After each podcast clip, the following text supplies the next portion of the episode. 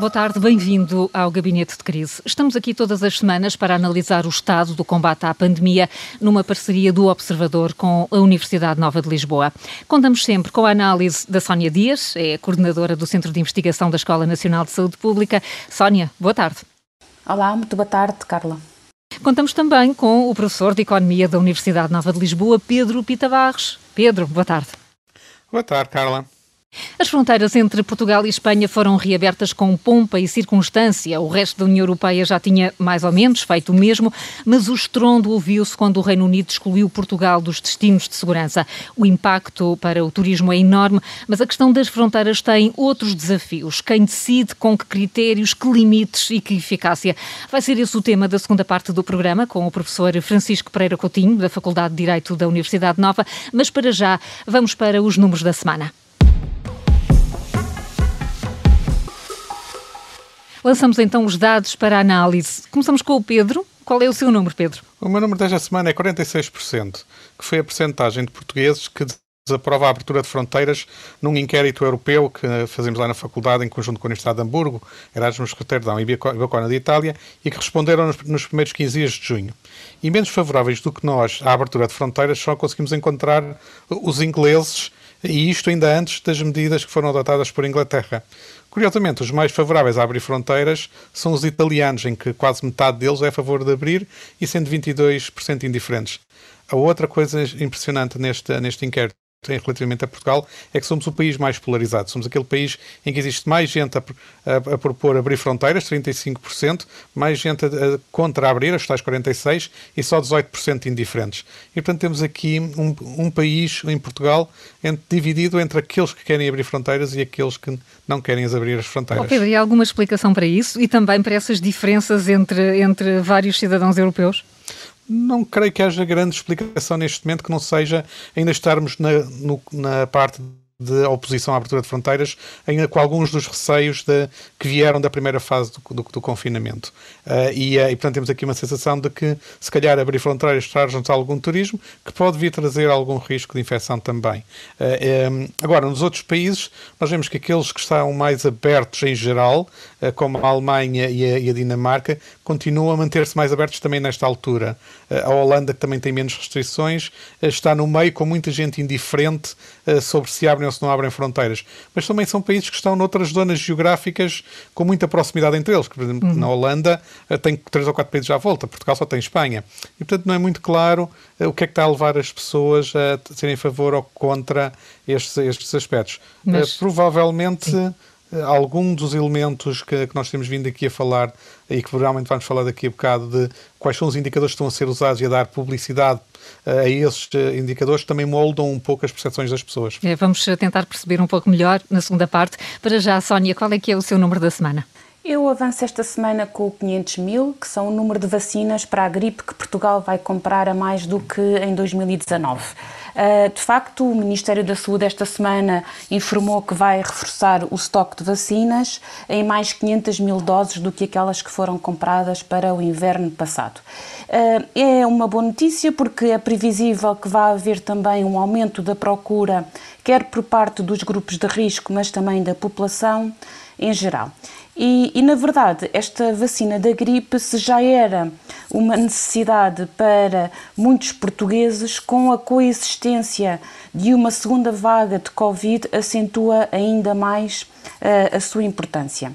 A, a, próxima época gripal, de facto, vai ser crítica do ponto de vista da carga de doença que poderá resultar da conjugação das duas epidemias na comunidade em simultâneo e ainda mais se de facto se concretizar a eventual segunda vaga de Covid. Por outro lado, esta vacina pode, por um lado, fazer com que os cidadãos estejam protegidos pelo menos contra a crise sazonal, o que vai permitir um menor número de pessoas afetadas pela própria gripe e, mesmo que fiquem doentes, que tenham sintomas mínimos, diminuindo as necessidades de internamento e o risco de obstrução das, das urgências. E esta questão é muito importante porque também não nos podemos esquecer que a própria gripe é muitas das vezes responsável por um aumento importante do número de mortes. Portanto, diria que vai haver esta questão de diminuição da carga dos serviços de saúde, uh, conjugada, conjugada pelos dois vírus, mas por outro lado, há também uma dupla vantagem nesta vacinação, porque, dada a semelhança de alguns sintomas entre a crise sazonal e a Covid-19, pode permitir também a redução dos testes para a detecção do novo coronavírus em casos que seriam de doentes de gripe que acabam por não adoecer. E a verdade é que o inverno, por muito que custe, já está quase à porta. Bom, partimos para a análise da semana, a última em que líderes políticos, parceiros sociais e especialistas na área da saúde se juntaram para as reuniões periódicas na sede do Infarmed. Quanto a casos e vítimas mortais, Lisboa e Valdo Tejo continua na mira das preocupações, mas um pouco por todo o país. Há surtos mais ou menos circunscritos. Ainda antes de olharmos para esta situação concreta, eh, o Pedro foi uma das vozes que mais defendeu aqui a necessidade de se repensar o modelo das reuniões no Infarmed. Ainda assim, Pedro, esta decisão pode ficar a parecer uma forma eh, de se começar a sair de uma situação que já era incómoda? Sim, talvez. Nós, quando falámos aqui na semana passada deste modelo estar a esgotar-se, antecipava que mais cedo ou mais tarde iria terminar. Não estava realmente à espera que houvesse um reconhecimento público tão rápido desse esgotamento, eh, nem que houvesse também num curto espaço de tempo uma espécie de implosão da própria DGS com mudanças de dirigentes, o que pode também ter contribuído para esta decisão de terminar com as reuniões do Infarmed. Eh, agora nós devemos pensar como é que podem ser substituídas, o que é que será o passo seguinte. Eh, e estas reuniões serviam, acho eu, e posso estar enganado, para, para dois fins diferentes, que era, por um lado, informar os parceiros políticos da situação do país, por isso estavam lá os, os partidos com assento parlamentar, e também garantir um aconselhamento técnico ao governo eh, com, com a informação que os epidemiologistas e os peritos que eles escolheram os iam, os iam dando. Ora, na medida em que havia pouca diferença uh, entre os partidos políticos quanto às medidas a tomar face a essa informação técnica, uh, estes dois objetivos das reuniões eram, na verdade, muito similares e, portanto, podiam ser feitos conjuntamente. Uh, eu creio que agora deixaram de o ser. isto é, continua a ser importante que os partidos políticos recebam informação técnica para que lhes permita também acompanhar a evolução da pandemia, mas já não é necessariamente aquela unanimidade das medidas a tomar ou da forma como elas devem ser tomadas. e, assim, e, e, no fundo, então, estes dois objetivos mudam. ou pelo menos separam-se, eh, o que faz com que provavelmente faça sentido passar a ter também mecanismos para cada um desses dois objetivos. Portanto, eu poderia pensar, por exemplo, que a reunião do Infarmed podia ser substituída sem grande problema pelo envio quinzenal da mesma informação que os peritos apresentavam nas reuniões para os partidos. Como se houvesse reunião, simplesmente não se reuniam numa sala. Eh, e isso permitia que os partidos continuassem a ter capacidade de acompanhamento uh, da, da situação. O aconselhamento ao governo pode ser feito também em reuniões regulares, se calhar até mais frequentes, e a um nível mais operacional entre os peritos e os, um, os membros do governo uh, que tenham que tomar decisões, também para garantir que as decisões sejam tomadas o mais rapidamente possível, e provavelmente algumas dessas reuniões já aconteciam. Uh, e portanto, aqui. Uh, provavelmente teremos uma substituição de reuniões do Infarmed por dois mecanismos, cada um ajustado a um destes objetivos que estavam presentes, quanto, quanto a mim, nas reuniões in, iniciais. Não é? Eh, agora, poderá sentido também que o governo passe a ter reuniões com outras pessoas, se calhar uma vez por mês, se calhar menos espaçadamente, para ouvir opiniões técnicas, profissionais de saúde, eh, com base noutros trabalhos que existam, noutras análises ou interpretações dos mesmos números. Nós temos visto que vários eh, grupos ou entidades têm, ou personalidades têm dito que gostavam também de contribuir mais. Poderia haver um espaço para fazer isso. Aliás, provavelmente faz todo sentido agora também ter uma auscultação uh, diferente de, até da, do próprio sentimento de, dos profissionais, das pessoas em geral, etc. Uma ideia que, que eu estava interessante, que não sei se é feita ou não, mas estava interessante. Alguém da Direção-Geral de Saúde ou do próprio Ministério, ou se calhar a própria Ministra, de vez em quando almoçar com os médicos de saúde pública que estão a fazer o tracing and tracking. Tem para saberem, tanto. E que saber em primeira tanto. voz Exatamente, saber em uhum. primeira voz o, quais são as dificuldades que eles encontram sem ter que passar pela hierarquia toda, onde muitas vezes se perde a informação essencial para uma ação mais imediata. E, e, e, o, e, o, Presidente da República dizia mesmo no fim da reunião eh, que se estava a chegar a um fim de ciclo e era mais importante nesta altura pensar micro do que macro. Eh, Sónia, isto quer dizer que esta colaboração, até agora tão produtiva entre política e ciência, chega ao fim? Não, eu acho que não chega mesmo ao fim, pelo contrário, quer dizer, em todos os países e Portugal também, é, é muito importante que os decisores políticos detenham o conhecimento que a comunidade científica vai produzindo para a tomada de decisão. E isso foi, de alguma maneira, feito eh, nestas reuniões do Infarmed, como o Pedro também estava a referir, que cumpriam estes dois diferentes objetivos, mas que, à medida que a epidemia vai evoluindo, também vamos tendo a, a necessidade de provavelmente adaptar estes modelos de transmissão do conhecimento. Eu acho que, uh, e concordo completamente com, com aquilo que o Pedro estava a referir, há aqui, na verdade, uh, três pontos essenciais e depois os modelos podem ir sendo adaptados à medida que se consigam, no fundo, assegurar estes três pontos. Este primeiro é então o do conhecimento. Os decisores políticos necessitam deste conhecimento para que as suas decisões políticas e estratégicas estejam baseadas na melhor evidência possível. Por outro lado, também se tem vindo a falar desse aspecto e cada vez mais este conhecimento que numa primeira fase podia ser um pouco mais macro, mais uh, estimativas. Todos nós nos lembramos dos tais modelos estatísticos e matemáticos uh, que estimavam o que é que iria provavelmente acontecer uh, e, portanto, numa perspectiva mais macro e até do ponto de vista mais de evolução epidemiológica, se calhar neste momento precisam de ser complementados também com conhecimentos mais operacionais e, por exemplo, com outras disciplinas. As áreas, lembrei-me agora das áreas sociocomportamentais, como por exemplo mais conhecimento sobre as questões da mudança comportamental tão essencial para nos adaptarmos a esta nova fase, o impacto socioeconómico, as questões da comunicação que nós também temos vindo a realçar muito, a questão da reorganização dos serviços de saúde e depois a fundamental visão do terreno de como é que as estratégias estão a ser implementadas, que dificuldades estão a surgir e que soluções podem ser encontradas. Por último, também dizer que este conhecimento, que muitas das vezes vem que é criado por cientistas, investigadores, ele muitas das vezes é muito técnico, é muito científico, é muito denso para que decisores políticos o possam compreender uh, logo numa apresentação mais de cariz científico. Portanto, há aqui também esta necessidade de uma, trans, uma tradução ou uma translação deste conhecimento científico em conhecimento que seja menos denso e complexo, mas que possa ser perceptível uh, e que possa ajudar na tomada uh, de decisão. E, portanto, na minha opinião, estes três níveis uh, têm que ser assegurados. Os modelos a adaptar, esses para mim penso que podem ser flexíveis e, na verdade, o que é importante é que se consiga ter a melhor evidência possível para ir intervindo ao longo da evolução da epidemia. Esses modelos podem ser de uma reunião mais informal até um almoço, como sugeria o Pedro. Estamos com menos tempo para olhar para esta última semana em termos eh, da evolução da pandemia, eh, mas Pedro. Ehm, Onde é que estamos nesta altura? Uma aparente estabilidade ou uma situação que começa a ficar descontrolada? Onde é que ficamos? Estamos numa situação em que abrandou-se de alguma forma o crescimento, mas ainda não podemos falar de estabilidade total. De qualquer maneira, este crescimento tem sido sempre pequenino. Portanto, de uma semana para a outra, nós nunca temos uh, situações muito dramáticas. Uh, no, e já tivemos uh, semanas piores do que esta última semana que, que, que ocorreu.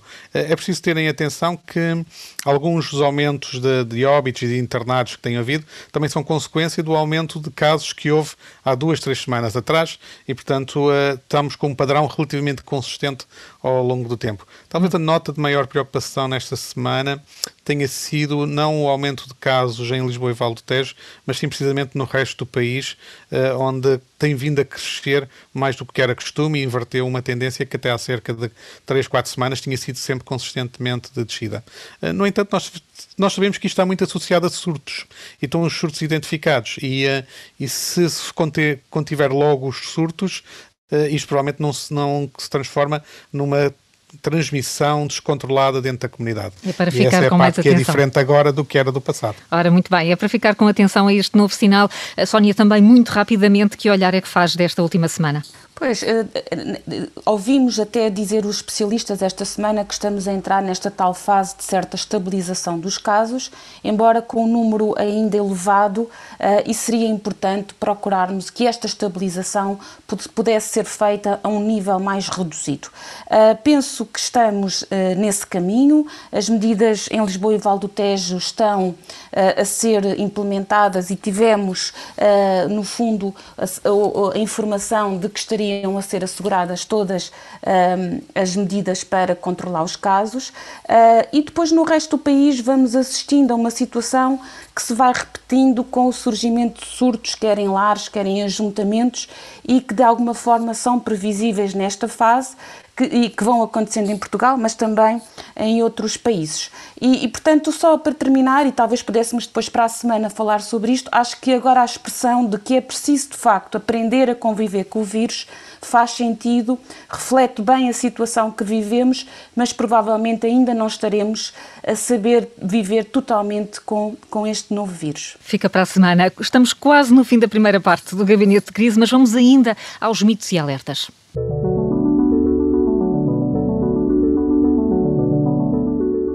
São notas para deixar antes do intervalo. Sónia, afinal, o vírus transmite-se pelo ar. Exato. Esta semana ouvimos falar dessas novas provas sobre a transmissão do vírus pelo ar, sendo que então provavelmente espaços fechados e com aglomerações de pessoas são de evitar. Uh, isto provavelmente vai levar a uma reorganização dos protocolos de segurança sanitária e provavelmente as ideias de uma ventilação adequada e de uso de máscaras em ambientes fechados que tenham pouca ventilação população, provavelmente uh, irá ser também recomendada. Só realçar também que, apesar de provavelmente termos estas provas, temos que ter algum bom senso e reforçar que, mesmo que se comprove que esta forma de transmissão é importante, não quer dizer que o contágio seja automático. Ou seja, nós também temos as nossas barreiras e defesas a funcionar e, portanto, não é porque eu partilho uma sala com alguém infectado que inevitavelmente o contágio vai acontecer, porque ele não ocorre automaticamente. Essa, essa salva é importante. Pedro, Portugal é um destino pouco seguro? Ora, esse é uma, um dos argumentos que tem surgido no contexto internacional, de que Portugal hoje em dia é um destino turístico perigoso para os outros europeus. Uh, é falso, porque a questão do contágio não se pode limitar uh, aos números uh, que estão a ser usados, o número de casos novos por 100 mil habitantes, como no, no, caso da Inglaterra. E isso foi muito bem argumentado agora num trabalho recente do Vasco Peixoto com o Alexandre Abrantes, uh, em que mostrou que nós temos que olhar para outros fatores também. aqui a comparação direta deste valor não traduz o risco efetivo de contágio para quem se desloque, sobretudo no circuito turístico. nós vemos que em Portugal as zonas com surtos e com medidas de restrição adicionais estão fora dos roteiros normais de turismo, quer seja no sul do país, quer seja, por exemplo, nas ilhas e na Madeira, eh, e dão, no fundo, até muito mais segurança que várias zonas nos países de origem dos principais fluxos turísticos, eh, nomeadamente os ingleses, os turistas que venham da Inglaterra. E, portanto, eh, hoje, hoje em dia, Portugal não é um destino turístico perigoso para os outros europeus. Fica então explicado que não é verdade que Portugal seja um destino turístico pouco seguro e atenção aos espaços fechados. Há novas provas sobre a transmissão do vírus pelo ar, mas haja calma. Regressamos já a seguir com notas de esperança e também com o professor de Direito, Francisco Pereira Coutinho. Vamos falar de fronteiras e listas de destinos seguros. Até já.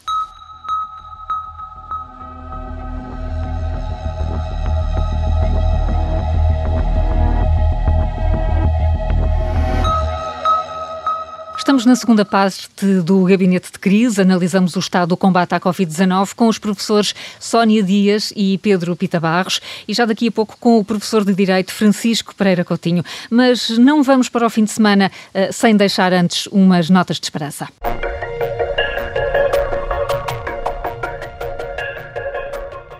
É começar com o copo meio cheio. Pedro Pita Barros, que nota é que quer destacar? A minha nota de esperança desta semana uh, decorre da informação que foi transmitida aparentemente na última reunião do Infarmed, poderá ter sido até a última reunião do Infarmed, como já falámos, de que a situação nas zonas mais complicadas à volta de Lisboa e que tiveram mais restrições nas últimas duas semanas estará a melhorar. Uh, é certo que nós ainda não encontramos os sinais dessa melhoria nos números globais que são normalmente apresentados, mas fica aqui a esperança de que a informação dos peritos corresponda realmente a uma melhoria com a redução do número de contágios e depois mais tarde com a redução do número de casos de, de internamento e que isto constitua uh, o iniciar de um novo caminho uh, nesta zona periférica de Lisboa. É mesmo uma nota de grande esperança. E a sua, Sónia Dias, qual é? A minha nota vai mais até para o tema que nós vamos debater este, neste programa e que é que Portugal, nas próximas semanas, possa de facto entrar nos corredores turísticos da Europa, pois será muito importante para reduzir consequências uh, negativas a nível socioeconómico, político e até diplomático. A minha esperança vai também no fundo, que a Europa possa criar uma política mais transparente e mais rigorosa, se de facto o ponto é contribuir para uh, prevenir a transmissão além fronteiras. Neste, neste ponto, gostaria só de realçar um estudo que o Pedro também já, já fez na primeira parte do programa, conduzido por colegas uh, da Escola de Saúde Pública, o professor Alexandre Brandes e o Vasco Peixoto, em que mostram que, na verdade, quando olhamos para os diferentes critérios que o Reino Unido parece ter utilizado para justificar a exclusão de Portugal, parece que estes mesmos critérios carecem de alguma um, algum rigor científico e de maior clareza. Um, o que nos faz parecer é que provavelmente há outros critérios muitíssimo importantes para que estas decisões tenham de facto impacto na redução da transmissão da infecção, como por exemplo não considerar os, que os países detectam mais ou não percentagens do total de número de real de casos ou, por exemplo, é muito interessante perceber como é que o Reino Unido, que é um país que está numa situação epidemiológica pior, provavelmente, que a portuguesa, acaba por excluir Portugal. E, portanto, o que podemos perceber é que provavelmente estarão em casa outros fatores, provavelmente mais ligados também com as questões da competitividade económica e entre outros fatores, mais do que só os fatores epidemiológicos. Hum, essa nota de esperança leva-nos mesmo para o tema que escolhemos eh, nesta segunda parte. A União Europeia recomendou que todas as ligações entre os Estados-membros fossem retomadas em julho, mas a palavra diz isso mesmo, uma recomendação não significa que todos os países tenham aderido, pelo contrário, passou a haver listas negras, corredores verdes, sinais vermelhos. O nosso convidado desta semana é o professor da Faculdade de Direito da Universidade Nova de Lisboa, Francisco Pereira Coutinho. Boa tarde, muito bem-vindo ao Gabinete de Crise. Boa tarde, Iva. Antes de mais, eh, Francisco, vamos recuar até 17 de março, quando a União Europeia encerrou todas as fronteiras exteriores e o Acordo de Schengen entrou num período excepcional, com fronteiras internas também encerradas. Este foi realmente um momento inédito na história da construção europeia ou há outros episódios que possam ser equiparáveis? Um, bom, uh, Carla, uh, vamos lá ver. Quem fechou fronteiras, e isto é muito importante que fique claro, foram os Estados. Uh, okay. A União Europeia não tem essa competência para fechar as fronteiras internas. Os Estados continuam a ser soberanos e a, a, estão é, vinculados ao chamado acervo de Schengen, um conjunto de acordos internacionais que foram integrados uh, uh, nos tratados europeus. Portanto, e, a União Europeia só pode recomendar?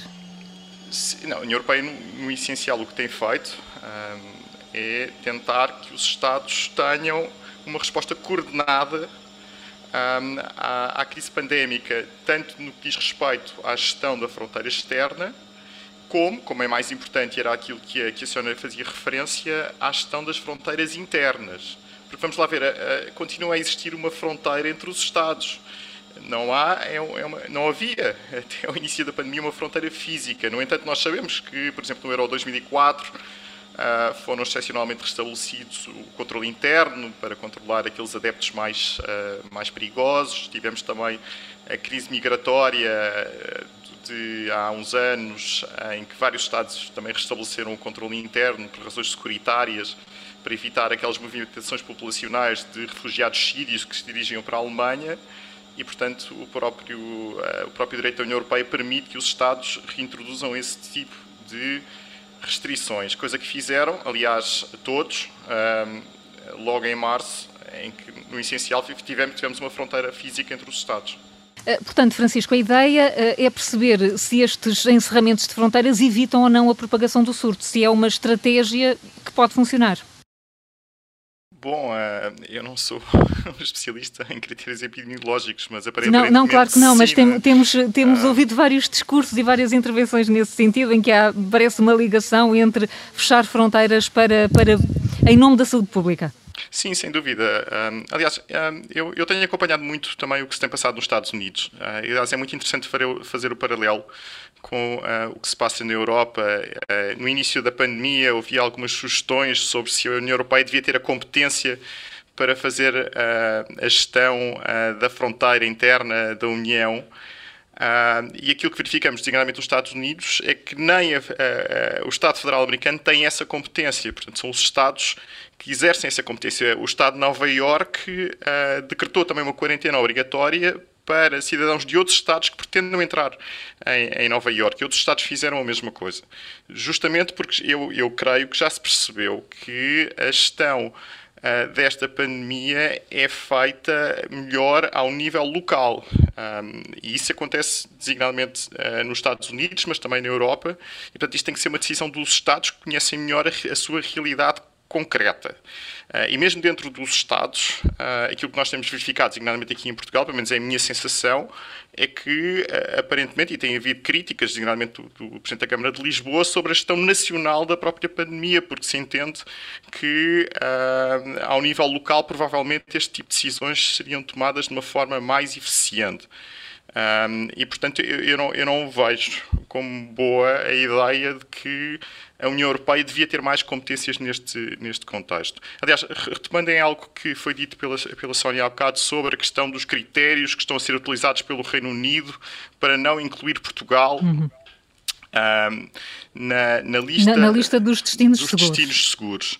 Eu estou a olhar, neste momento, para uma recomendação do Conselho de 30 de junho de 2020 e que diz respeito às restrições temporárias para viagens não essenciais para a União. Ora, muito bem, e, e, e esta, e esta recomendação uh, inclui um anexo de países seguros. Qual foi o primeiro critério que o Conselho, e Portugal votou esta decisão, para a definição do que é, que é um país seguro? Número de casos nos últimos 14 dias por 100 mil habitantes. Saber se é superior ou inferior à média da União. Portanto, quando se critica a decisão do Reino Unido, tomada justamente com base neste tipo de critérios, eh, eu, eu não consigo perceber. Há aqui, há aqui uma contradição completa, porque Portugal votou esta decisão. Nós temos Uh, restrições a viagens para o Brasil, para os Estados Unidos, uh, em, em, vigor desde março, que resultam justamente de recomendações do Conselho para a qual nós votamos. Um, e, portanto, eu vejo com, com, muita dificuldade esta. Sem prejuízo estes critérios poderem não ser os melhores, eu, eu admito que sim, mas aparentemente têm sido critérios têm sido seguidos pela própria União. Uh, o que não pode haver aqui é tratamento discriminatório. Uh, agora, se, se, há aqui uma utilização de critérios que são objetivos, independentemente de serem ou não os melhores, tenho alguma dificuldade em perceber uh, esse tipo de críticas. Sónia, esta, esta questão dos critérios é muito importante, já, já referiu o estudo e ele teve até, está a ter ainda bastante impacto uh, em Portugal. Um, a, a, questão dos critérios, quem define, a ideia não seria caminharmos para critérios mais uniformes e mais consensuais, apesar do Francisco ter aqui recordado que Portugal até concordou um dia, e não foi há muito tempo, com estes critérios uh, do número de casos dos últimos 14 dias. Sim, isso, isso é, é, realmente verdade e tem sido um dos pontos assinalados de até que o, o critério que iria provavelmente uh, ser uh, utilizado já estava e, e, já seria conhecido, não é? Pronto, o que está também em causa é que esse critério isoladamente acaba por não refletir a real um, no fundo, o real perigo da transmissão e, e, e, não pode, muitas das vezes, ser considerado de forma isolada. Portanto, quando se fala que têm que ser uh, tomados em conta vários critérios de risco epidemiológico e, e mesmo sabemos que esse critério que está a ser utilizado, pelo número de casos por 100 mil habitantes pode, de facto, ele não é também um critério objetivo. Os países conseguem, hum, dependendo da sua política até hum, de, de, de controle da infecção, ele é muitas das vezes subjetivo e aqui coloca-se hum, os vários argumentos. Por outro lado, no Reino Unido parece que houve, já exatamente por causa dessa constatação de que apenas critérios de risco epidemiológico centrados nesse critério muito em concreto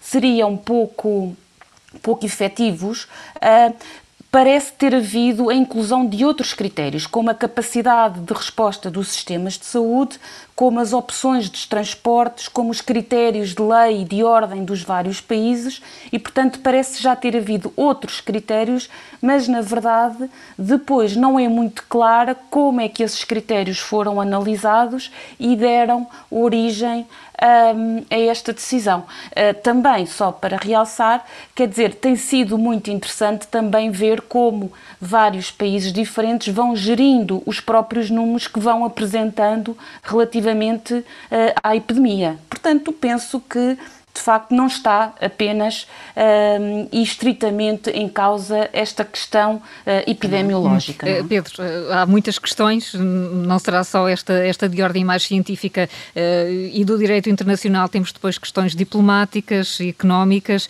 e vai ser por aí que vamos assistir neste verão a listas de países recomendados e outros menos recomendáveis? Muito provavelmente vai ser também uma dança de, de, de negociação entre os países. E, um, e, a minha sensação é que muitas vezes nestas discussões tem faltado um quadro conceptual muito claro sobre o que é que deve ser o indicador que se quer usar para o quê. Um, um exemplo muito simples do que é que eu quero dizer com isso. Tem-se falado que é muito importante, dentro de cada país, conseguirmos encontrar os casos, fazer o tracing and tracking, encontrar, encontrar as cadeias de transmissão e parar. Nestes critérios não está nada relacionado com isso. Ah, e nós sabemos que esta questão de se vamos ter turistas, como é que vamos depois fazer a ligação entre países no seguimento de eventuais casos que aconteçam, seja no país de, de origem do turista, seja no país de destino de, do, do turista. Como é que depois as próprias entidades se ligam? E não vai ser nada fácil. Por exemplo, quando se, fala, quando se tem falado aqui em Portugal de que há uh, 80, 90, 100 pessoas que dão moradas falsas uh, para não serem contactadas depois e que isso cria um problema, uh, isso também vai ser verdade em termos internacionais. Ainda há dois dias, a falar com um, um, colega alemão, ele me dizia que na Alemanha tiveram exatamente o mesmo problema. As pessoas podem ir ao restaurante, têm que fazer uma reserva, fazem reservas com nomes que não são os deles, descobrem-se depois que teve lá uma pessoa infectada, querem contactar quem esteve no restaurante e encontram moradas falsas. E, portanto, há aqui uma, uma componente de comportamento que se vai provavelmente estender também aos turistas, que vão dificultar estes aspectos operacionais. E, portanto, a capacidade do país conseguir interligar-se uns com, aos países conseguirem interligar-se uns com os outros para fazer estes seguimentos dentro do espaço europeu, devia ser também um critério a ser tido em conta. E, portanto, aqui eu acho que há uma certa pressa em pôr critérios que pareçam objetivos uh, e que tenham também uma, uma certa componente de comunicação para as próprias populações, para dizer nós estamos a fazer algo e este critério é objetivo, quando na verdade o que é que deve ser o critério adequado e qual deve ser o quadro em que esse critério é pensado não tem sido de, de todo claro. Uh, aqui provavelmente porque os países têm sido pouco, uh, têm sido muito reativos e pouco proativos a pensar como é que fazem esta abertura. Aqui, provavelmente, na própria Comissão Europeia, a União Europeia como um todo, poder ter tido um papel de maior organização desse pensamento, mais do que apenas dizer a nossa recomendação é estar acima ou abaixo da média europeia para os, para os países fora do espaço da União Europeia. Devia, devia ter provavelmente um pensamento um pouco mais estruturado, dizer nós achamos que o importante é evitar contágios, para evitar contágios é preciso saber isto, isto e isto, uh, como é que os países estão nestas situações, que países é que conseguem estar numa boa situação face a este quadro conceptual. Parece-me ser o elemento central que está aqui a faltar e, portanto, haver algo, e haver a necessidade de alguma articulação uh, a nível da própria União Europeia, provavelmente deveria ser feita pela Comissão Europeia. Hum, ah, houve, houve pressa, diz o Pedro. Uh, Francisco, se a epidemia evoluir de uma forma que se torne uh, mais grave, podemos passar a ter uma versão light do Acordo de Schengen? Uh, eu, eu, gostava já agora só de voltar um bocadinho atrás, porque há aqui um ponto, um ponto, fundamental. E, e, desculpem, este é mesmo o professor de Direito a falar. É, é, é, a Comissão Europeia, a Comissão Europeia disse, disse algo que, que, é muito importante. Disse o seguinte: uh, este tipo de decisões relativas a restrições de viagem, e cito, tem que, tem que, tem que assentar em fundamentos totalmente objetivos. Repito, totalmente objetivos. Porquê? Porque só assim é que podemos ter medidas que são claramente não discriminatórias. Porque o, o, problema de não termos medidas como o número de casos ou o número de fatalidades, etc., e entrarmos em domínios que provavelmente tecnicamente são mais corretos, é que criam uma margem de discricionalidade para os Estados que pode levar a que a medida eh, não, não só não seja proporcionada, como possa ser tida como discriminatória em relação a um determinado país por outro tipo de considerações que não têm a ver com considerações sanitárias. Mas os critérios, para, para além de objetivos, não devem ser também uniformes a todos os Estados? Eh, sim, mas, mas, são uniformes se forem, repito, totalmente objetivos. E, e, e, essa é a razão pela qual se utilizou como primeiro critério uh, o número de casos. Poderá haver outro. Uh, e essa tem sido, de facto, a grande, a grande preocupação da, da Comissão Europeia. Agora, se, se, em que estado é que está uh, a livre circulação de pessoas? Não é? Reparem, a livre circulação de pessoas é um direito de cidadania. Um, a União Europeia não é uma organização internacional, é uma, é uma, é uma entidade, eu chamo-lhe uma federação de Estados. Os cidadãos nacionais são também cidadãos da União e têm direitos, e têm direitos de circulação.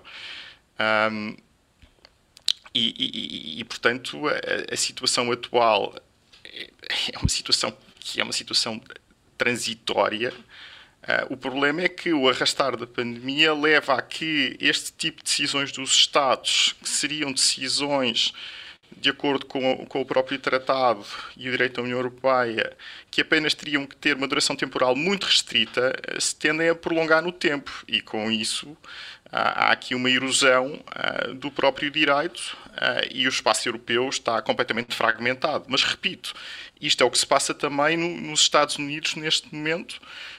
E resulta justamente da circunstância de termos um espaço territorial muito grande, diferentes comunidades políticas, diferentes autoridades de saúde, e nem todas concordam, esse é que é o ponto, e, e talvez aqui a, a, Sónia concorde comigo, uh, na melhor forma de resolver este problema, não é? E, portanto, aqui o papel da União Europeia é mais no sentido de tentar encontrar eh, uma forma de coordenar as respostas à, à pandemia para não cairmos em situações de discriminação com base na nacionalidade ou com base noutro tipo de considerações que estão para lá daquilo que devia preocupar toda a gente, que é resolver o problema que temos neste momento que é, que, é, que, é, que, é, que é a pandemia, os efeitos que ela tem, obviamente, sobre a circulação de pessoas. É são efeitos que nós sentimos dentro dos Estados, uh, e que obviamente se projetam também uh, na circulação para fora dos Estados e também para fora da União. Agora, lá está, volto ao início, isto é uma competência dos Estados, a meu ver, ainda bem que é uma competência dos Estados. Uh, eu, se fosse americano, eu não queria que o presidente Trump tivesse esta competência. Aliás, nós vimos o que é que ele faria se tivesse tido esta competência desde o início. agora, o, o reverso da medalha é que, obviamente, tendo 27 Estados-membros, todos eles competentes para tomar este tipo de medidas, dentro de limitações que têm uh, relacionadas com a necessidade de proporcionalidade das medidas e não discriminação das medidas, e isso significa que devem tomar as medidas com base, repito, em critérios totalmente objetivos, leva a que uh, não haja de facto uniformidade no tipo de respostas que temos, mas isso é justamente a consequência de nós não querermos num plano que, esta, que estas decisões, que estas decisões passem, sejam tomadas num plano nível. centralizado. Seria um absurdo. Eu acho que seria um absurdo. Agora, também não podemos ter as duas coisas ao mesmo tempo. É muito difícil. É? Francisco Pereira Coutinho, chegamos ao fim do nosso tempo. Muito obrigada por ter vindo ao Gabinete de Crise. A Sónia Dias e o Pedro Pita Barros vão voltar para a semana, à mesma hora, e ainda para assinalar a reabertura das fronteiras entre Portugal e Espanha, fechamos esta semana na Galiza. No último sábado, a discoteca Queen recebeu um conjunto de DJ portugueses para celebrar a reunião entre os dois países chamou-se Grande Noite Ibérica. Quando os bares e discotecas estão ainda encerrados do lado de cá, lá ouvem-se as batidas de Pete Tazuk. Boa tarde e até para a semana.